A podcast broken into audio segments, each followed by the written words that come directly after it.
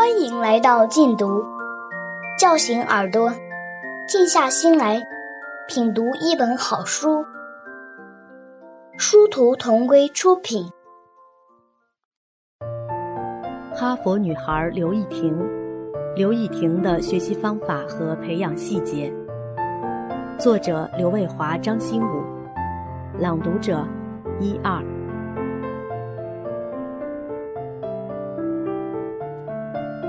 第八章：刘亦婷的学习方法，中学数学及其他。许多中学生读者给我们来信，急切地探寻学好数学的方法。为此，我特地把婷儿学数学的一些方法加以整理，介绍给需要的中学生朋友做参考。需要提醒读者注意的是，本章所介绍的。中学数学学习方法是建立在本书刘亦婷的学习方法小学篇中关于小学数学学习方法基础上的。数学的小学方法与中学方法相加，才更加完整。为了避免重复，凡是在小学方法中已介绍过的内容，本章不再赘述。有些中学生数学没学好的原因是小学基础有欠缺，建议这部分读者。在阅读本章内容之前，先细心读一读小学篇中的有关内容，这样将更能看清自己存在的问题，也就容易找出有效措施。由于物理、化学的学习方法与数学的相同之处甚多，为了避免重复，本书将不再详细介绍物理与化学的学习方法，而改为在数学学习方法的基础上，介绍物理学习方法的特点。并对学好其他学科提出一点建议，供有兴趣的读者参考。下面就以数学为主，介绍婷儿中学阶段的理科学习方法。婷儿学数学收获真不少。在婷儿的学业中，数学是一门立下了汗马功劳的学科。十几年来，我看到学数学得法，给婷儿带来了很多有助于持续发展的收获，例如。数学是一门基础学科，更是一种思维方式。数学所训练的量化的思维方式，是现在社会上很多行业重视的能力，也是学好物理、化学的基础。婷儿就是在牢固的数学基础上，文理并重，为未来的发展开拓了更大的发展空间。与历史和政治相比较，数学是比较容易自学的学科。由于从小学开始自学数学。婷儿较早具备了理科自学能力，有助于从老师的讲课中获得更多的营养，既为适应大学学习方式提前做好了准备，也为终生学习储备了能力、方法和自信心。灵活的数学学习方法促进了婷儿创造潜能的开发，并通过迁移效应影响数学以外的领域。婷儿喜欢以不拘一格的方式处理问题，与数学不无关系。数学思想方法、集合与对应、观察与实验、比较与分类的训练，帮助婷儿掌握了不少科学的工作方法。到高中时，婷儿已是思维活跃而有条理，既有海阔天空的自由想象，又重视可行的现实依据，这些对未来的发展无疑有很大好处。数学使大脑潜能得到良好开发，其中仅以快速心算能力为例。婷儿经过训练后，速度提高接近十倍，使数学思维的迅速和准确程度大幅上升，并促进了整体思维能力的提高。数学也是培养良好心理素质的炼钢炉。长达十几年的数学训练，使婷儿的细心、耐心和毅力都有了很大提高。从这份清单可以看出，学数学对提高人的综合素质帮助很大，是一门值得喜欢的学科。学好数学，天赋正常就行了。在中学和在哈佛，婷儿都见识过数学智能特别发达、堪称数学天才的同学。他据此认为自己的天赋属于正常，主要靠后天激发培养。婷儿一贯认为，他的好成绩不是来自于天赋高，而是兴趣加方法加勤奋。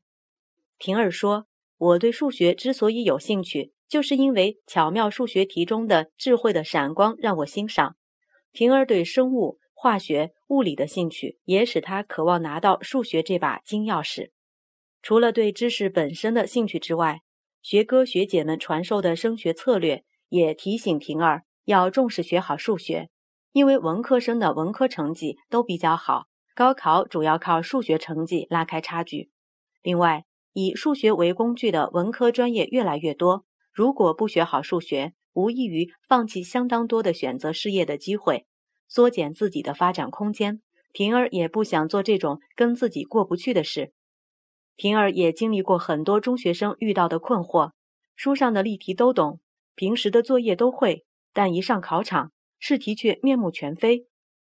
初中时有次周末考过数学，回到家里，平儿羡慕地告诉我，有几个同学几分钟就能解出来的题，我要花十几分钟才能解出来，可见他们的数学天赋要超过我。我还没来得及开腔，婷儿已经坦然地笑了。有人数学天赋比我高，这太正常了。还好我多花点时间也能把题做对，这就叫熟能生巧，勤能补拙呀。婷儿知道来信询问理科学习方法的读者不少，尤其是询问数学学习方法的来信较多。她非常理解这些读者的心情。尽管婷儿看到数学方法这一章的草稿时，已经投入到繁忙的工作之中，经常加班到深夜一两点，还不一定能回家。但他仍主动提出，由他从学生的角度补写一节，介绍他攻克中学数学的实践经验。有感于他对读者的这份心意，我把婷儿在中学学数学的心得体会放在学习方法的最前面。我认为婷儿总结的学习方法言简意赅，更加适合基础较好的读者。基础不够好的读者，也可先从我写的更为循序渐进的内容看起，即从婷儿的话之后的。初中学数学，当心脚下的坎儿开始，然后再参考婷儿提供的实战经验。婷儿的话，我的实战经验，中学生怎样提高数学成绩？我过去是从这三点入手攻克数学堡垒的：学懂知识，练熟题型，掌握考试方法。关于考试方法，我爸爸在第九章会专门介绍，在此。我主要谈谈我在中学怎样学知识和练题型，怎样掌握数学知识。我的做法是兵分两路：一是理解和牢记书上的公式、公理、定理；二是自己总结常见题型和常用结论。需要掌握的公式、公理、定理，数学教科书上有现成内容，只需在理解的基础上牢牢记住。不懂的地方一定要问老师或查可靠的参考书。理解之后。还需要下一番背功，主要是经常应用和定时复习，做到烂熟于心。需要掌握的常见题型和常用结论，书上没有现成内容，需要自己总结。我以前向几位高手请教时，他们都提到了自己总结常见题型和常用结论的重要性。我的体会是，总结的过程就是消化吸收的过程，也是数学思维训练的过程。需要总结哪些题型？一是教科书上的基本题型，以阐述公式、公理、定理的内容和基本用法为主，细心研读教材就很容易掌握。老师讲的好例题也是总结题型的好来源。二是辅导书上的各种题型，以说明数学知识点的常见变化为主，不了解它们就不知道基本题型会有哪些变化形式。就会像学会了基本驾驶技术后，还必须知道开车上路或遇到复杂情况一样。怎样总结常见题型？做题不是为了记住题目本身，而是为了总结题型。通过由表及里的分析和去粗取精的概括，可以取得以少胜多的效果，避免被题海淹没。具体怎样总结呢？我的做法是：做每道题都要一总结该题包含了哪些知识点。一般说来，很少有题会直接指向需要的公式、公理。题目中的知识点大都经过包装，以曲折的方式隐藏着。找到题目中隐藏的知识点和它们的隐藏方式，也就找到了解决同类题目的方法。二、总结解题步骤。请注意，解题步骤指的不是运算过程，而是思维递进的过程。三。总结题目中的陷阱，特别是自己错过的题型要记下来，下次遇到时不要再掉进题目中的陷阱。四、总结出来的题型要写下来，只在心里想一想是不够的，因为一数学的题型复杂多变，既有单个知识点的题，也有融合了多个知识点的综合题，还有同一考点或基本题型的多种变化。二需要保存下来，以便练习和复习。怎样知道题型总结的够不够？我主要是通过做以前的考题，比如中考和高考的历年试题来检验。